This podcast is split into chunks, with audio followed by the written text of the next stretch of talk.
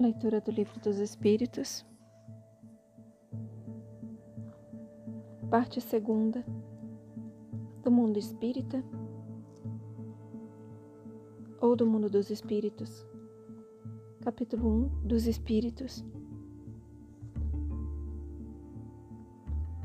A gente está lendo sobre as ordens dos espíritos, a gente já viu a primeira ordem, a terceira ordem, que é espíritos imperfeitos, a segunda ordem, que são os bons espíritos, a primeira ordem, que é o que a gente vai, vai ver agora, que são os espíritos puros.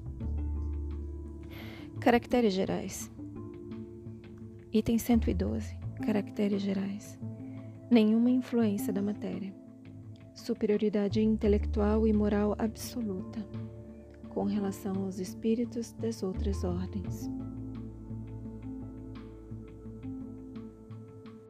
Eu vou reler. 112. Caracteres gerais dos espíritos puros. Nenhuma influência da matéria. Superioridade intelectual e moral absoluta com relação aos espíritos das outras ordens. 113. Primeira classe. Classe única. Os espíritos que a compõem percorreram todos os graus da escala e se despojaram de todas as impurezas da matéria tendo alcançado a soma de perfeição de que é suscetível a criatura, não tem mais que sofrer provas nem expiações.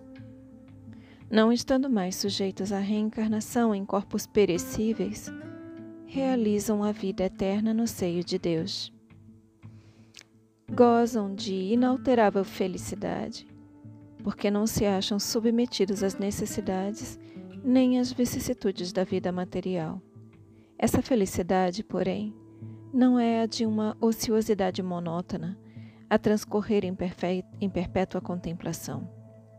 Eles são os mensageiros e os ministros de Deus, cujas ordens se executam para a manutenção da harmonia universal.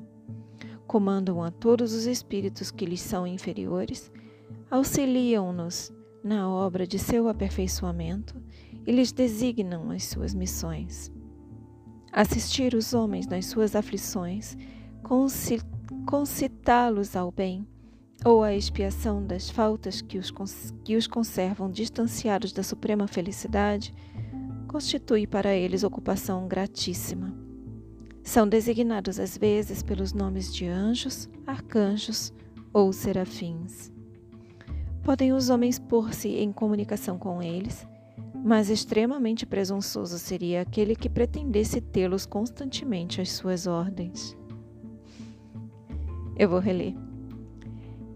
Primeira ordem: espíritos puros. 112 caracteres gerais. Nenhuma influência da matéria. Superioridade intelectual e moral absoluta com relação aos espíritos das outras ordens. 113. Primeira classe, classe única. Os espíritos que a compõem percorreram todos os graus da escala e se despojaram de todas as impurezas da matéria. Tendo alcançado a soma de perfeição de que é suscetível a criatura, não tem mais que sofrer provas nem expiações. Não estando mais sujeitos à reencarnação em corpos perecíveis, realizam a vida eterna no seio de Deus.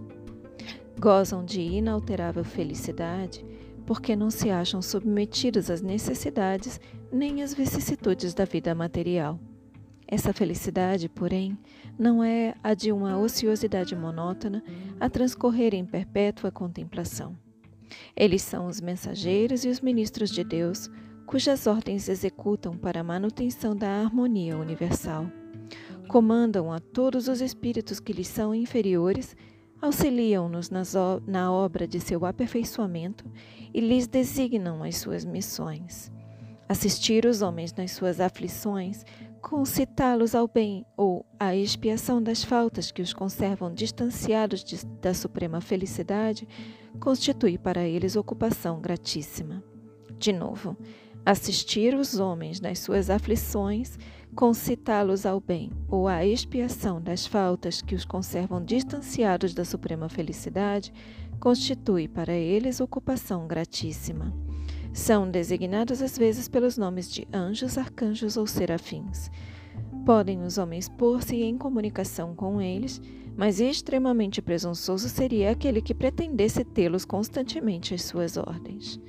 Novamente, são designados às vezes pelos nomes de anjos, arcanjos ou serafins. Podem os homens pôr-se em comunicação com eles, mas extremamente presunçoso seria aquele que pretendesse tê-los constantemente às suas ordens. Feche os olhos. Intenciona deixar todas essas palavras se aprofundarem em vocês. Assuma a intenção de contemplar posteriormente essas palavras. Expressa gratidão por essa leitura. Expressa gratidão pelos seus guias, mentores, protetores, anjo guardião. Agradeça por toda essa sabedoria tem chegado a vocês, por todo esse conhecimento. Peça para que esse conhecimento se torne sabedoria, a experiência de vocês. Eu expresso gratidão pela oportunidade. E a gente encerra nossa leitura aqui. Boa noite. Namastê.